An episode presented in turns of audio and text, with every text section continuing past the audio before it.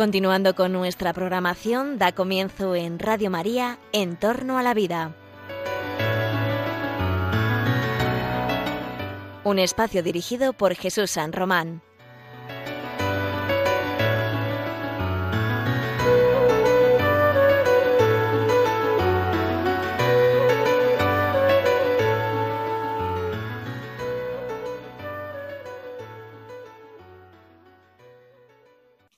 Tardes, queridos oyentes de Radio María. Os saluda José Carlos Avellán. Ya en este mes de agosto seguimos y, además nos alegramos de que tú también sigas fiel a la cita con Entorno a la Vida. Así los miércoles, cada dos miércoles estamos contigo, el doctor San Román, la doctora Elena Postigo, la doctora María de Torres, los colaboradores de este programa que queremos hablar de la vida, de la vida humana, de la vida humana vulnerable, de los riesgos para la vida y sobre todo de los aspectos éticos. Sí, amigos, los aspectos morales, porque la vida es algo valioso, es algo bueno, siempre es buena la vida, la vida es un don, la vida siempre es valiosa y precisamente porque es un bien valioso, debe ser cuidado, debe ser protegido. Sin embargo, la vida a veces está amenazada, frecuentemente está amenazada. Y la vida humana está también muy amenazada. Vivimos en unos tiempos muy contradictorios, queridos amigos. Vivimos en una época en la que la medicina, la ciencia y la tecnología se esfuerza por intentar garantizarnos la integridad de nuestra vida, la salud. Intenta protegernos de los virus, ¿verdad? Intenta protegernos y recuperarnos para la salud cuando tenemos accidentes, enfermedades. El hombre, el ser humano, se compromete con la vida, se compromete con la defensa de la vida y la protección de la vida. Pero paradójicamente, en esta época que nos ha tocado vivir, precisamente aquellas vidas más débiles, más frágiles, más vulnerables, justo esas parece que estuvieran más amenazadas y menos protegidas. Hoy nos vamos a fijar en algunas vidas muy especiales. Nos vamos a fijar en las vidas de las personas que tienen algún tipo de discapacidad, un término que se empezó a usar de forma prevalente en los años 90 para evitar otros términos como retardo mental o retardos o disfuncionalidades, etc. Un término que luego nuestros invitados expertos, mis compañeros más expertos, matizarán. Un término que se refiere a las vidas de aquellas personas que tienen algún tipo de necesidad especial, que, porque son personas como nosotros, exactamente iguales que nosotros, en dignidad, en derechos. Sus vidas valen lo mismo, pero que tienen algún tipo de necesidad especial. Hemos hecho un gran esfuerzo en la sociedad actual para incorporar, para insertar, para facilitar la inclusión, para evitar la discriminación de estas personas. Hemos hecho muchos esfuerzos por investigar y ayudarles a progresar. Terapia ocupacional, investigación biomédica, organizaciones no gubernamentales, los poderes públicos. Y sin embargo, insisto en que se sigue dando una paradoja. Cuando observo las cifras de aborto, cuando observo las causas con las que se suprimen vidas antes de nacer, encuentro entre ellas, protagónicamente, el sacrificio, esta vez sí que brutal e indiscriminado, de personas que portan discapacidad, amparados estos actos violentísimos por una legislación que lo permite una legislación abyecta que elaboró la categoría de derecho un crimen. Observamos la discapacidad, las personas con discapacidad, porque no existe la discapacidad, existen personas que tienen unas necesidades especiales, que tienen unas funcionalidades y capacidades distintas y que para algunas cosas necesitan ayuda, pero igual que nosotros necesitamos ayudas para otras. Y sin embargo, en el desenvolvimiento de la vida, observamos también que esas personas no siempre son tratadas con toda la delicadeza hay, hay veces que la gente no las valora igual. Las personas que tienen algún tipo de necesidad especial a veces también son las primeras en ser descartadas para los tratamientos médicos. Hemos visto también en este mismo programa los problemas éticos de la selección, el triaje de las personas en el acceso a recursos médicos especiales como las UCIs. Hemos visto cómo alguna sociedad científica, de cuyo nombre no quiero acordarme, incluía entre sus previsiones la postergación para el ingreso en, UCI de las personas con discapacidad. o los mayores de edad que además tuvieran alguna discapacidad. Esto es discriminatorio. Esto va contra los derechos humanos. Quiero hablar de qué, de qué bioética estoy hablando. ¿De qué bioética hablamos? Si la bioética no se ocupa de los más débiles, ¿de qué se va a ocupar? Nosotros ahora, lo primero de todo, saludo a mis compañeros, el doctor Jesús San Román, médico, profesor universitario y director de este programa. Querido Jesús, buenas tardes. Muy buenas tardes o muy buenos días a todos. Este verano, a veces uno no sabe si es de tarde o de día, pero muy buenas a todos. Y también quiero saludar a la persona con más fans en el mundo radiofónico internacional, la doctora Elena Postigo, profesora de bioética y de humanidades, filósofa, bioeticista de reconocido prestigio, profesora en la Universidad Francisco de Vitoria y, además, está en la dirección académica de la Fundación Jérôme Lejeune, que precisamente es una organización que luego hablaremos mucho de ella porque es esta fundación que se ocupa de fomentar la investigación y el desarrollo de la atención a las personas con síndrome de Down. ¿Qué tal, Elena? Buenas tardes ya. Hola, buenas tardes, Pepe. Encantada de estar aquí, a ti y a todos los oyentes. Bueno, en este programa del primer programa del mes de agosto hemos buscado este tema y tenemos la suerte de que hay una persona que sabe mucho de esto, una persona con la que, es muy, seguramente muy recordada por los oyentes y con la que tú trabajas también habitualmente y colaboras, eh, que es la doctora Mónica López Barahona, profesora también, experta en bioética, doctora en biología molecular, investigadora muchísimos años y promotora de numerosas acciones buenas en favor de la vida y directora de másteres, etcétera, etcétera, que tienen que ver con el mundo biomédico y el mundo bioético. Ahora la vamos a llamar por teléfono porque ella sabe mucho de esto de la discapacidad y de las necesidades de los niños y de los adultos con alguna discapacidad.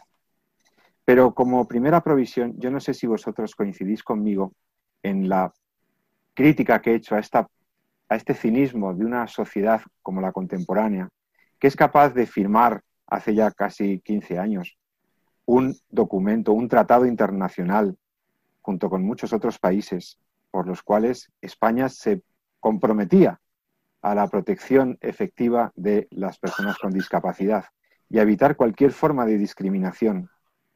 Y, sin embargo, resulta que ese tratado internacional está ahí, pero al mismo tiempo, un año después, eh, o bueno, pocos meses después, se aprobaba una ley que permitía eh, desechar embriones, investigar con embriones y cuatro años después una ley del aborto en la que se puede suprimir a las personas con alguna discapacidad, a esos fetos, a esos embriones que porten alguna, eh, eh, digamos, alguna condición, hándicap congénito. Y esto me parece de un cinismo y una contradicción tremenda. ¿Qué quieren que les diga? No sé si mis compañeros estáis de acuerdo con esto. Ahora vamos a ir desgranando los diversos aspectos de la discapacidad a lo largo de la vida y cómo es la bioética de la discapacidad. Pero antes de que entre la doctora López Barahona, esta primera reacción vuestra. ¿Creéis que estamos ante una, ante, ante una sociedad cínica y, que se contradice?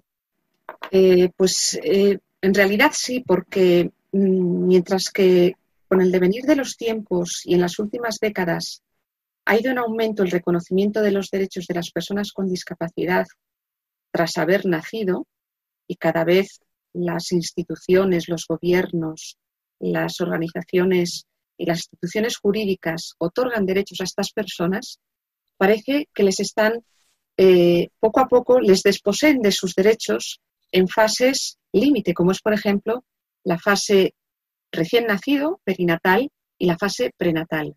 Como si estuviéramos hablando de personas distintas, como si la persona antes de nacer con discapacidad y después de nacer fuera otra persona. Y cuando ha nacido ya tiene todos los derechos, antes de nacer no tiene ninguno. Y lo mismo al final de la vida, es decir, es paradójico porque en realidad no hay una coherencia. Si tú consideras que la persona con discapacidad es una persona de pleno derecho, le reconoces sus derechos en el conjunto de los derechos. Pero claro, ¿qué ha sucedido? Esto lo sabe bien el profesor Avellán, ¿no? Eh, como jurista. En el momento que con el aborto hemos dicho el no nacido no tiene derechos, se incluye también al no nacido con discapacidad, que además está padeciendo de forma mucho más potente, fuerte, etcétera, esa eugenesia, esa discriminación prenatal. Has hablado de una palabra eugenesia, una palabra a la que ya le dedicamos un programa hace unos meses, recuerdo a nuestros oyentes de En torno a la vida, que pueden buscar este tema de la eugenesia en programas anteriores en los que nosotros hemos, eh, creo que el año pasado dedicamos un programa monográfico a este, a este asunto de la eugenesia. Eugenesia, mejor nacimiento en griego, ¿verdad? Nacer con los mejores genes. Se convirtió en todo un movimiento, una corriente filosófica, política y de intelectuales que eh, también inspirados por, por filosofías eh, como el darwinismo, etcétera, establecían que sería lícito, y no solo lícito, sino obligado, proveer eh, una progenie, una población futura libre de ciertos eh, hándicaps, de ciertas limitaciones. La filosofía eugenesista llegó a promover que se evitara el nacimiento, incluso la procreación a personas con discapacidad y después eh, a multiplicar los abortos selectivos, cuando no el infanticidio sistemático de las personas con defectos, ¿no? Con limitaciones, con otras, con algún tema congénito o con algún tema genético. Y esto se tuvo, además, lo, alucinante es que a finales del 19 y principios del 20, esta filosofía tuvo un enorme éxito. Gente muy inteligente apoyaba al movimiento y a la sociedad eugénica, eugenésica. La manifestación más brutal o el epifenómeno más vistoso, en el sentido de catastróficamente vistoso, es la eugenesia practicada sistemáticamente por el régimen nazi, eh, que ya inspiró a los intelectuales del régimen en el periodo de entreguerras y que luego vimos en qué se convirtió. ¿no? las personas con orientación homosexual, las personas que tuvieran eh, de ciertas razas que se consideran inferiores e impuras, que no debían contaminar la raza aria, esas personas no debían nacer, más, debían ser exterminadas selectivamente en uno de los ejercicios de eugenesia más brutales que ha conocido la humanidad. Pero la filosofía de fondo era la misma, ¿no? La filosofía de fondo era esa. No debe nacer el que tiene algún defecto, el que no es como nosotros, el que tiene algo que nosotros no nos gusta, que no entra dentro de los estándares de lo que consideramos deseable. Y esto es una filosofía verdaderamente discriminatoria, contraria a los derechos humanos. Pues hoy, amigos, veo una neoeugenesia, cuando admitimos, por ejemplo, el diagnóstico prenatal el diagnóstico de esos embriones, de esos fetos, eh, que en primer trimestre, doctor San Román, a la mujer mayor de 35 años por, sistema ya le recomiendan que se haga una neocentesis, no vaya a ser que el niño que estuviera por nacer portara alguna malformación congénita. Y veo a algunos de sus colegas obstetras que recomiendan vivamente el diagnóstico prenatal. ¿Al objetivo de qué? De que puedan abortar antes de que llegue la semana que legalmente está prevista, que es la 22, si no me equivoco, para practicar el aborto legalmente. ¿De qué estamos hablando? De decirle a una señora que se practique la eugenesia, de que practique una, haga una práctica eugenésica, en previsión de que el niño pueda venir con algún tipo de dificultad. Eh, doctor San Román, ¿a usted qué le parece esto? Pues hombre, yo la verdad es que mm, profundizaría un poco en la línea que venís comentando.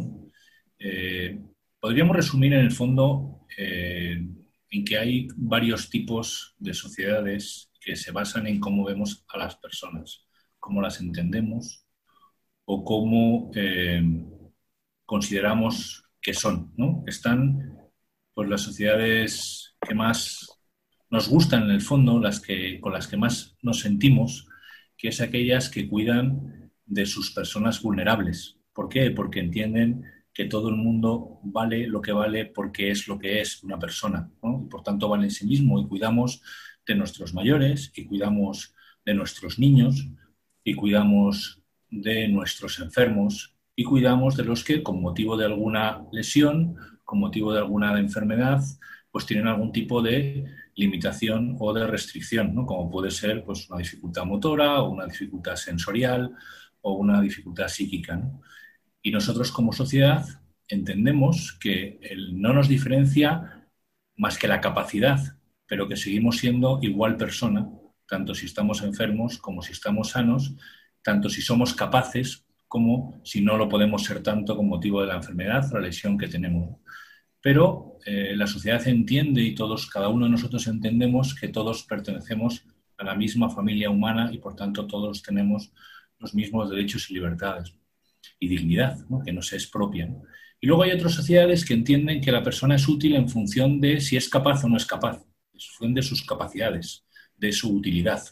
Y has mencionado la sociedad, eh, pues has mencionado la Alemania nazi, pero ha habido otras sociedades. En, la historia, en Esparta, los niños enfermos se comenta que, los, que directamente los tiraban a un pozo, porque era una sociedad donde el hombre nacía para ser guerrero. Lo que importaba era tu capacidad como guerrero. Total, que si al final entendemos y vivimos en una sociedad en la que lo que nos importa, lo que, nos, lo que valoramos, lo que le da sentido a las cosas es si somos útiles o no somos útiles, entonces eh, acabamos tratando de generar herramientas que eh, permitan quitarnos de en medio esos problemas que no somos capaces de solucionar.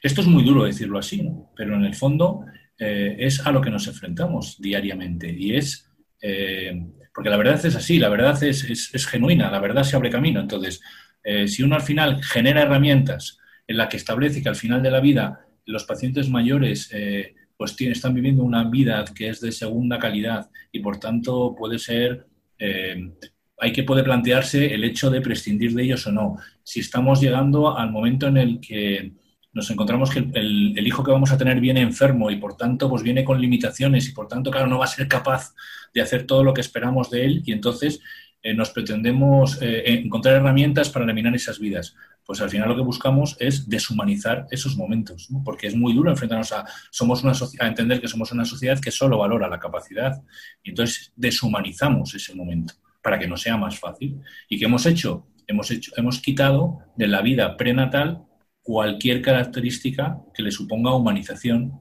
y lo llamamos preembrión y lo llamamos embrión, lo llamamos feto, etcétera, porque así nos resulta más fácil prescindir de él o más fácil utilizarlo para otras cosas. Pero en el Jesús, perdóname que Jesús, perdona que te interrumpa, pero yo quiero preguntaros a los dos. Esto a veces se escucha en la calle. Vamos a ver, yo esto lo he oído y se me ponen los pelos como escarpias ¿eh? cuando lo oigo. Vaya por delante que a mí esto me resulta muy, muy incómodo de repetir, pero hay personas que dicen, y, no lo dicen de mala fe, ¿eh? lo dicen quizá por su mentalidad o por lo que vosotros ahora me podréis explicar por qué puede llegar una persona a decir lo siguiente. Hombre, es que una persona con una discapacidad grave, una persona, pues va a ser muy infeliz. Pues realmente eh, su vida no va a merecer mucho la pena. Va a ser una carga enorme para toda la sociedad. Y además, con tan baja calidad de vida, ¿merece la pena traer un niño al mundo? Imaginaos, esto yo lo he escuchado. Esto yo lo he escuchado. Eh, esto hay personas que lo manejan. ¿Por qué? ¿Por qué? ¿Qué está pasando en la mente de las personas para decir que como no, como quizá no sean felices o como seguro no van a ser felices, entonces. Eh, Pero fíjate, Pepe, que tú mismo haciendo ese razonamiento, me gustaría preguntarte a ti en qué parámetro o en dónde estás marcando el hecho de que alguien puede o no puede ser feliz de que una vida tiene yo, yo no lo he dicho, yo digo, yo estoy repitiendo lo que he escuchado. Yo estoy repitiendo lo que he escuchado. Quiero decir, sobre esas, sobre esas afirmaciones, cuando alguien dice, no, esta persona con esta enfermedad, ¿cómo es posible que sea feliz? Entonces, claro, aquí estamos basando la felicidad en el hecho de estar sano o estar enfermo. Y si decimos o poder ser muy autónomo, ser muy autónomo y muy... Que, claro, esta, esta vida, como tiene una enfermedad muy grave, tiene muy poca calidad, entonces también estamos basando la calidad de vida en si estoy sano o estoy enfermo, en si soy capaz o no soy capaz. Entonces yo, insisto, eh, a todas estas personas que se preguntan esto, eh, yo les muchas veces, y esto ocurre, me ocurre muchas veces en las clases también de bioética, ¿no? Entonces yo les devuelvo la pregunta y digo, entonces, ¿sobre qué parámetros fijas tú eh, el hecho de si, en qué momento puedes ser feliz o no ser feliz? ¿Qué es lo que hace que te define a ti ser feliz o no ser feliz? Porque nos encontramos gente muy sana, con mucho dinero y muy infeliz. Y sin embargo nos encontramos gente enferma, con muy pocos recursos y que tiene una vida plena y que se definen como una auténtica calidad de vida. Entonces, ¿cuáles son esos parámetros que miden la calidad de vida, eh, la felicidad? Y eso es algo que es muy subjetivo, tiene que ver también con las expectativas, tiene que ver con lo que queramos, con el objeto deseado, con, eh, eh, con lo que buscamos. Entonces hay gente que busca y como no encuentra se hace infeliz y hay otras personas pues que buscan algo más en sus vidas o tienen una visión más trascendente y encuentran sentido a veces a las cosas que viven ¿no? en función de su trascendencia o en función de su espiritualidad entonces eh, no es la enfermedad la que define la calidad de vida y no es la discapacidad la que define la felicidad Elena pero entonces eh, la calidad de vida pesa mucho como concepto.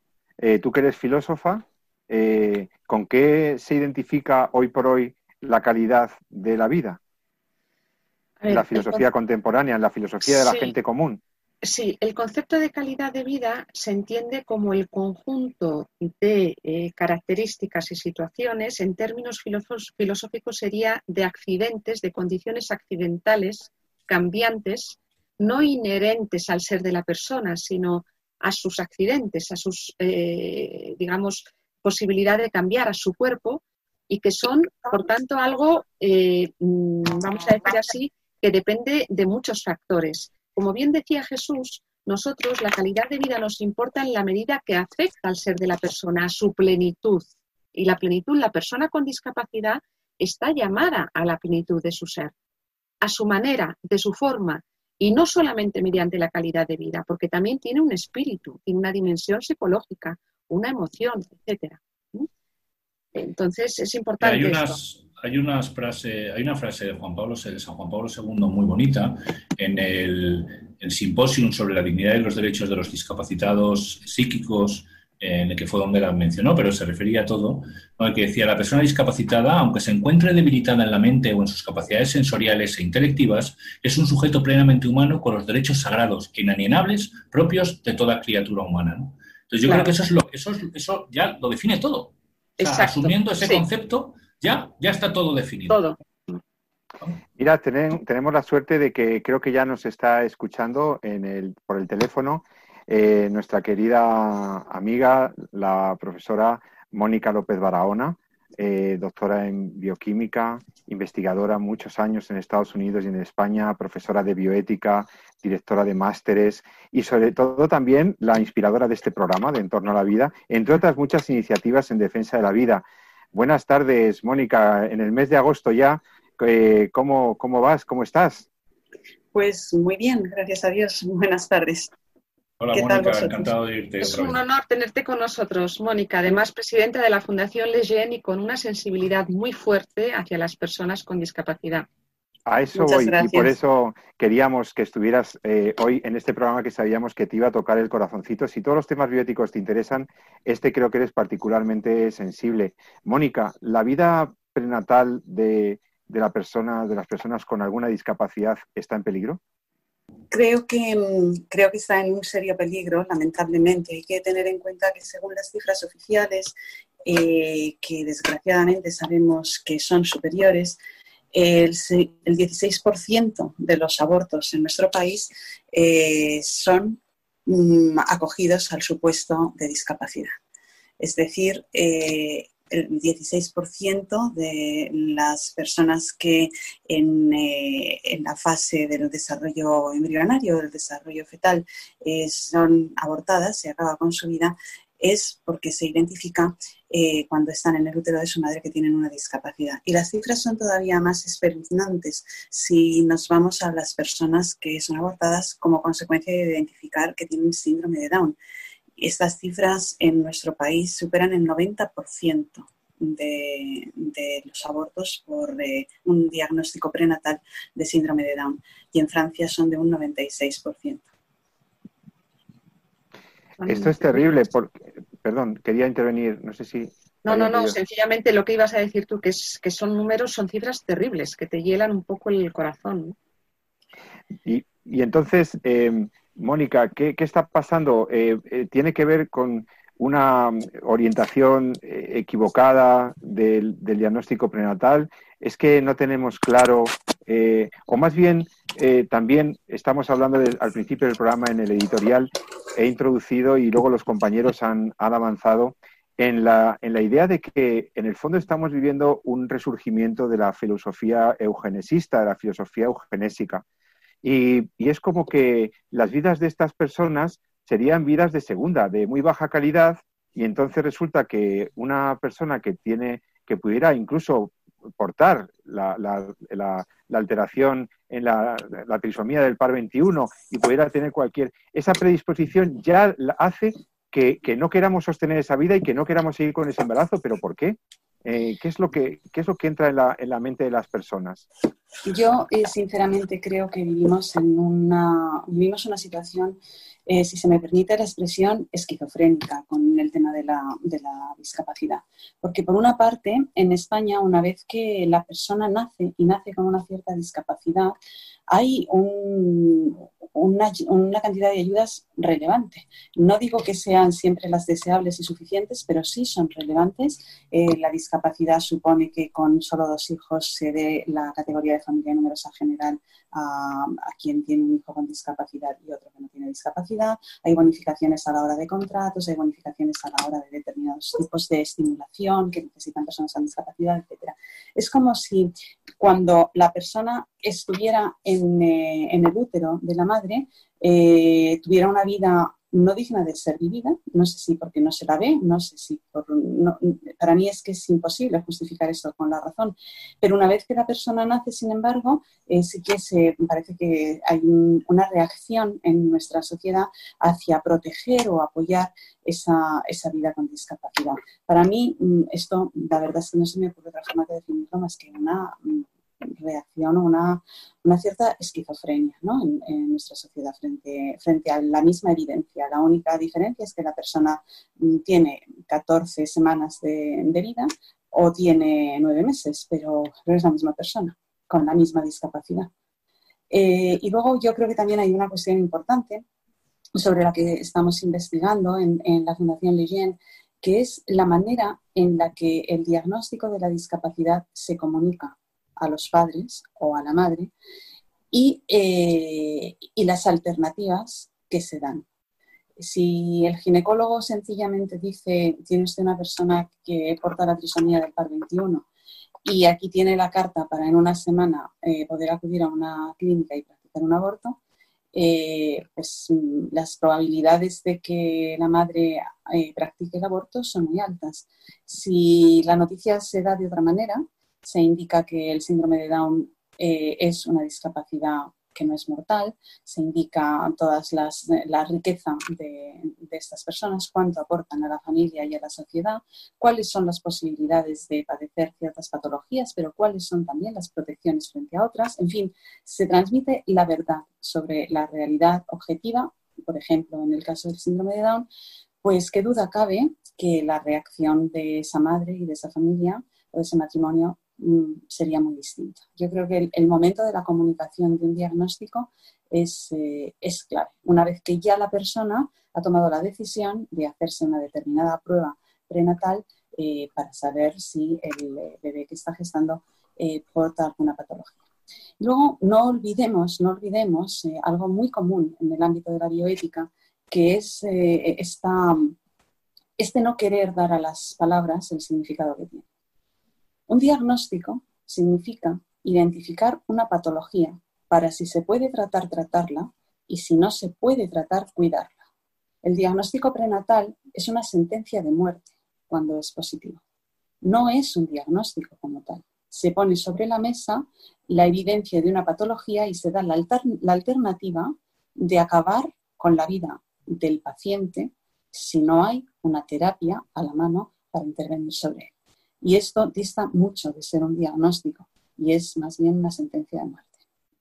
Es una orientación a, una, a, a un acto tremendo, abyecto, tremendamente durísimo. Pero tú que trabajas en la Fundación Leyen eh, con, eh, precisamente con, y conoces muchos casos eh, de, niños, de estos niños tan queridos por Jérôme Leyen, ¿verdad? El, el, el responsable de la identificación de la cromosopatía que da lugar al síndrome de Down. Y realmente en tu fundación, que tratáis con padres, que investigáis, que tal, habréis visto muchos casos de niños que no son tan infelices, ¿verdad? Y de adultos que tienen un grado de discapacidad perfectamente compatible con una vida que podríamos llamar normal y que desarrollan sus tareas, sus labores. ¿Estos niños son todos tan infelices y sus vidas son tan, tan indignas? ¿O conoces casos positivos? Pues la verdad es que lo que no conozco son casos negativos, créanme. Eh, y yo creo que esto que, digo es, eh, es verdad para cualquier oyente que, nos esté escuchando y creo que para todos vosotros, ¿no? mis queridos contertulios. Eh, ¿A quién no le arranca una sonrisa el mero hecho de tener enfrente a una persona con síndrome de.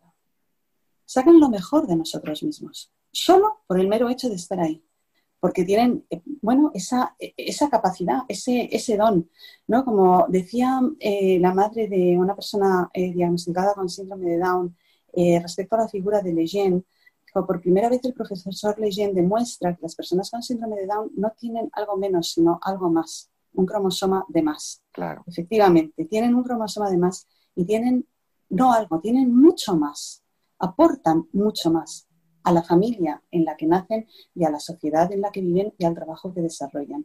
Su minuciosidad, su sentido de la verdad y de la honradez.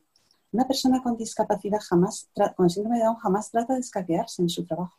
Todo lo contrario, llama la atención al compañero que trata de escaquearse, porque no conciben hacerlo mal o hacerlo de otra manera. Ese tesón, esa em, asiduidad en, trabajar hasta que las cosas están como se ha pedido y si la sábana tiene que estar doblada de esta manera, va a estar doblada de esta manera. Ojalá, ojalá se trabajara así, por ejemplo, en las lavanderías de los hoteles con las personas que no tienen discapacidad. Yo, sinceramente, no he encontrado nunca, y, tengo la inmensa suerte de conocer a muchas personas con síndrome de Down, no he encontrado nunca a una persona con síndrome de Down que pueda decir que es infeliz todas las que conozco sonríen, todas las que conozco aportan esa sonrisa y sacan lo mejor de sí mismos a sus familias. Y todas las que conozco a mí, desde luego, me han enriquecido eh, sobremanera. Lo digo con, con, toda sinceridad. ¿Significa esto que es un camino de rosas tener un hijo con síndrome de Down y que todo es fácil? Por supuesto que no. Pero es que es un camino de rosas tener un hijo sin síndrome de Down. Todos los que somos padres y madres podemos decir que cada uno es cada uno y tiene sus cada unadas, ¿no?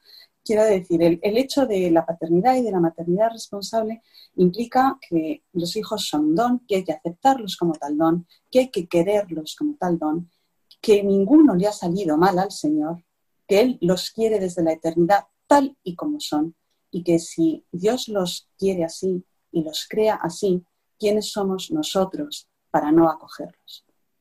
Estás escuchando En torno a la vida en Radio María. Eh, estamos hablando con la doctora López Barahona, que, a la que agradecemos muchísimo que pueda estar Mónica hoy eh, estos minuticos abusando de tu amabilidad en esta mañana de miércoles. Te haría una última pregunta, salvo de que mis compañeros y amigos tuyos también quieran comentar algo. Eh, me interesa mucho lo de la investigación. Desde la Fundación Jerón Leyen estáis haciendo también apoyando la investigación que permita bueno, pues ayudar de manera más eficaz a, las personas con discapacidad. Y, entonces quería saber por dónde van las investigaciones que estáis eh, auspiciando, eh, algún logro que, hayáis tenido últimamente. Coméntanos, por favor, Mónica. Bueno, la Fundación tiene poquitos años de existencia en España, pero hemos tenido la inmensa suerte de que desde prácticamente sus inicios hemos contado con financiación para eh, realizar eh, investigación predoctoral en, síndrome de Down. Esto lo, decidimos así eh, gracias a la generosidad de una familia, concretamente un matrimonio amigo mío que de su bolsillo dijo, bueno, queremos apoyar este inicio de, de investigación y dotó la primera beca predoctoral. Eh, esto sirvió de semilla para que después una fundación potente, la Fundación Entre Canales, firmara un convenio con nosotros para financiar eh, cada año una beca de investigación en, el síndrome de Down. Y, bueno, pues eh, ya tenemos tres, tres, personas investigando en sus respectivas tesis doctorales en síndrome de Down y está lanzada la, la cuarta convocatoria en este instante. De manera que sí, vamos dando pasitos, tratamos de que sea investigación básica, pero con una implicación translacional, con una implicación en la vida de los pacientes y además estamos desarrollando esta investigación más sociológica, pero imprescindible, entre otras cosas, para que sigan naciendo personas con síndrome de Down, em, que lleva a cabo una investigadora nuestra, eh, Teresa Vargas, sobre la forma de comunicar el diagnóstico a las madres gestantes de personas con síndrome de Down. No sé si mis compañeros quieren decirle algo más, con, pero alguna pregunta, alguna cosita. Bueno, a mí desde luego... No quiero robarle ni un minuto a Mónica porque... nos ha atendido amablemente. Bueno, bueno, como, como dice un amigo mío, no, no me robas un minuto porque ya os los he dado. Así es que ya que los he dado, aprovechad. Pues muchas gracias, Mónica López Barahona, querida doctora, amiga, directora para España de la Fundación Jerón Leyen, inspiradora de tantos proyectos en defensa de la vida humana.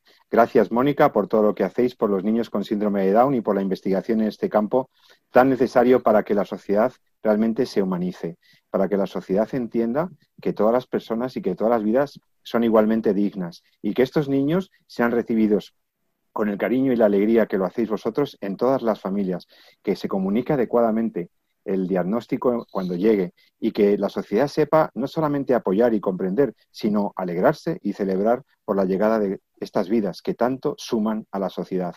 Querida Mónica, muchas gracias. Hasta otro programa en tu programa, en Entorno a la Vida, muy pronto. Muchas, muchas gracias a vosotros por contar conmigo. Un abrazo. Gracias, hasta pronto. Gracias. Bueno, hemos visto los problemas eh, bioéticos asociados a la discapacidad en el momento prenatal y en el momento de la infancia y hemos hablado de los niños con síndrome de Down, pero yo quisiera que mm, ampliáramos la óptica a otras amenazas que puede tener la vida con, con alguna discapacidad.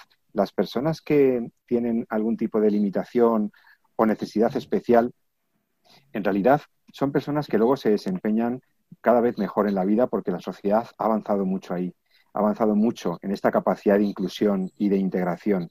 Pero mm, me gustaría que identificarais alguna otra situación en la que las personas con discapacidad podrían ser discriminadas o podría haber un problema ético con sus vidas.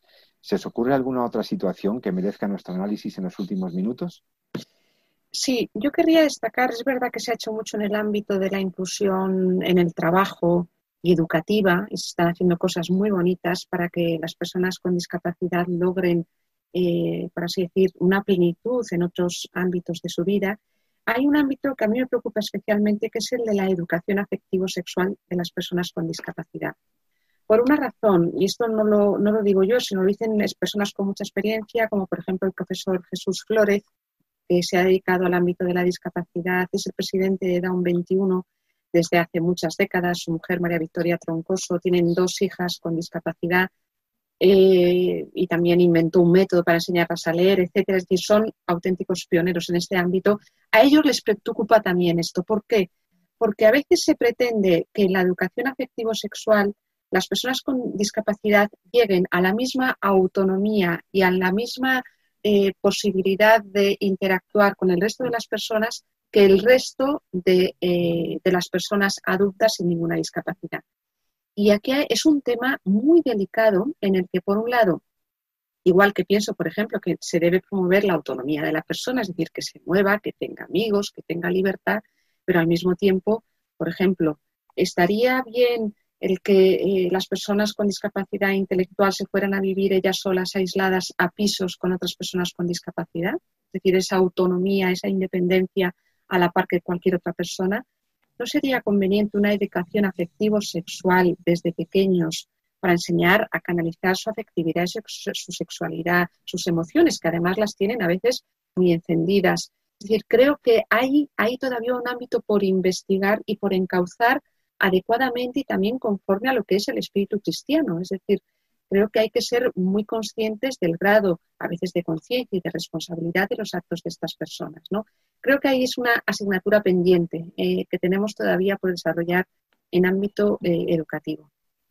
Es que yo creo que no se puede tratar de otra manera sino contemplando eh, los diversos grados de discapacidad, las diversas formas de, limitaciones funcionales o, de, situaciones de, necesidad especial que puede haber de una persona a otra, que no puede ser un, criterio único, pero algunos criterios generales sí que creo que has iluminado, ¿no?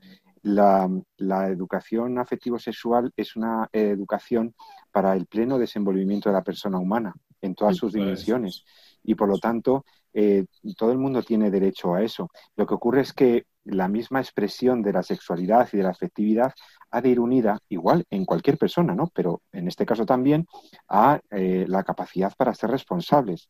Entonces, la, responsabilidad va unida a la expresión de la sexualidad. ¿No le parece, doctor San Román? A ver, es que a veces sí, eh, ahí no, mm, tenemos poco tiempo para hacer un análisis muy profundo de todo esto eh, habéis dicho cosas que a mí me parecen claves. una de ellas quizá no tanto, pero muy significativa son, cuando hablamos de discapacidad, no todas las discapacidades son iguales, está claro. Está la física, la psíquica, la sensorial, es decir, no todas afectan, ¿no? Lo que sí está claro, eh, afectan de la misma manera, ¿no? A, las capacidades de la persona, Lo que sí está claro es lo que ha dicho Elena y lo que comentabas tú, Pepe, cómo eh, la dimensión afectivo-sexual va mucho. A veces la, es que la reducimos demasiado a lo sexual, muchas veces, ¿no? Mm. Y nos quedamos en, en, entender que la dimensión afectivo-sexual es una dimensión constitutiva de la persona en cuanto que se relaciona con las otras. Y en cuanto que la persona tiene esa necesidad intrínseca de amar y ser amada, en esa relación constante con los que tenemos al lado. O sea, va mucho más, eh, muchas veces cuando hablamos a veces, o cuando le comentas a la gente y hablas de dimensión afectivo-sexual, parece que, como que estás hablando siempre de lo mismo, ¿no? Y no, es una es algo más profundo que, que es constitutivo del ser, ¿no? Y por tanto, eh, forma parte de la vida de, todas las personas. Y eso decía que al principio, cuando San Juan Pablo II definía que eh, y lo has hecho tú muy bien también, eh, de otra forma, ¿no? y que lo decimos a veces en clase, no existen enfermedades sino enfermos, no existen discapacidades sino gente con algunas personas con alguna limitación, pues no podemos eh, obviar que esas personas también necesitan ese, enfoque ¿no? constitutivo de poder expresarse y relacionarse con las demás personas en un ámbito tan esencial como es el de amar y ser amado, ¿no? Que tiene muchos planos, que tiene muchas formas de vivirse ¿no? y que siempre al final acabamos limitándola o reduciéndola al, mismo aspecto. Pero es enormemente importante y, por supuesto, esencial. El único problema es que muchas veces, eh, y esto lo estamos viviendo ahora, en estos momentos, reducimos a veces el tema de la dimensión afectiva sexual a una discusión ideológica, basada en enfoques ideológicos políticos y basados en, en formas de entender la persona. Y eso es muchas veces lo que hace que hagamos las cosas mal o que las hagamos más tarde de lo que deberíamos. Pero es un debate, por supuesto, que, hay que abrir y es un tema que hay que, que entiendo yo que hay que desarrollar. y, además también quizá a una devaluación y una banalización de, de, lo, de la sexualidad, reducida simplemente a la sexualidad biológica, eh, coital, etcétera. Entonces, vamos a ver, es que hay muchos grados de expresión de, del amor y de expresión de la sexualidad, diversos lenguajes, diversos niveles del lenguaje eh, de, la, de, la, expresión afectivo-sexual que ha de acomodarse a la edad, a la capacidad, a la capacidad para ser responsable. Pues también en estas personas habrá un lenguaje de la sexualidad adecuado en función del grado de la, de la responsabilidad, ¿no? Entonces, yo creo que, que, estamos, son víctimas también del empobrecimiento general y de la balanización de la sexualidad que, que sufre esta, esta decadente sociedad occidental que, en la que vivimos, ¿no? A veces se limita a que vayan a un piso a vivir ellos solos, darles los contraceptivos y si se queda embarazada, abortar o esterilizarles. Es realmente, mm, soy explícita porque... Precisamente lo que... te estaba diciendo, lo más trágico de cómo hemos banalizado y reducido lo que es eh, una dimensión tan importante en nuestro ser, ¿no? como es el tema del amar, del ser querido, de las relaciones interpersonales, eh, a una cosa tan, tan biológica, ¿no? Es decir, eh, hemos desnaturalizado completamente esa, es lo bonito ¿no? que tiene esa, ese tipo de, relación. ¿no? Claro, resulta que es, complicado porque ahora mismo cuando uno pues, se le permite el lujo de abrir la boca parece poco menos que ya te enmarcan en un determinado pensamiento ideológico, en un determinado espacio. ¿no? Y en el fondo al final acabamos claudicando. Como no queremos ser encasillados, acabamos claudicando de hablar de estas cosas. ¿no? Y eso es trágico, ¿no? Y también cuando hablaba Mónica yo lo pensaba como médico, ¿no? es decir, qué, qué, pena, ¿no? Qué pena que hemos llegado a, a, descuidar precisamente como médicos a los más a los que más vulnerables. Lo decíamos en el programa anterior cuando hablábamos del, a veces del COVID, ¿no? y como médicos somos tenemos que ser garantes, ¿no? Precisamente del respeto a la dignidad de la persona enferma y de la persona discapacitada. Y sin embargo, a veces me pregunto si somos los primeros en impulsar a eh, quitar estas vidas de, en medio, ¿no? acabar con estas vidas en la sociedad. Y, bueno, pues ahí, ahí, ahí estamos, ¿no? En, en esa lucha. No es fácil, no es fácil encauzar y acompañar la expresión de lo afectivo sexual en, algunas formas de discapacidad. No minimicemos el, problema. No es fácil encauzarlo y acompañarlo. pero, forma parte de un proceso que no, que es ineludible. Eh, por lo tanto, pues dejamos ahí el, reto para que los expertos, los psicólogos, contemplando a estas personas con, iguales derechos que nosotros, pero también llamados a, la misma responsabilidad respecto de lo sexual, de lo que significa personalmente, pues llamamos a, a, que ese debate no se cierre en falso, ¿no? Mm. Así que bueno, se nos ha acabado el tiempo, queridos eh, compañeros.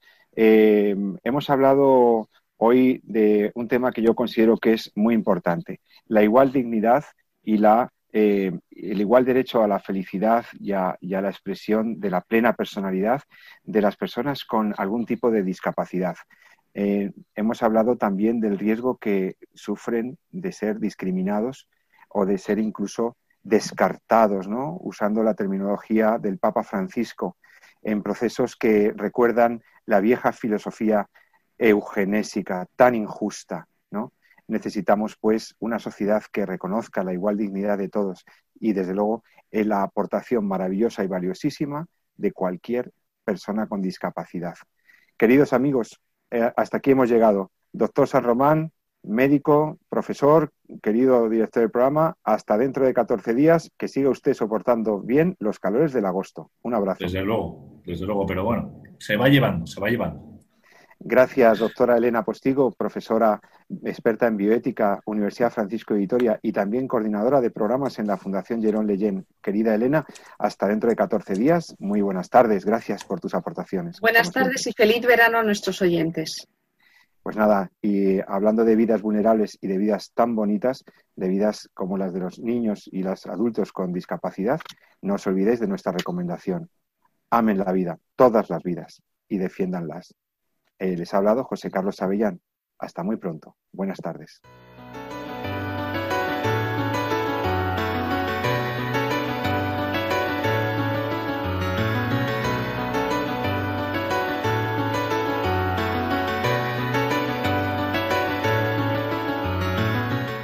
Finaliza así en Radio María, En torno a la vida.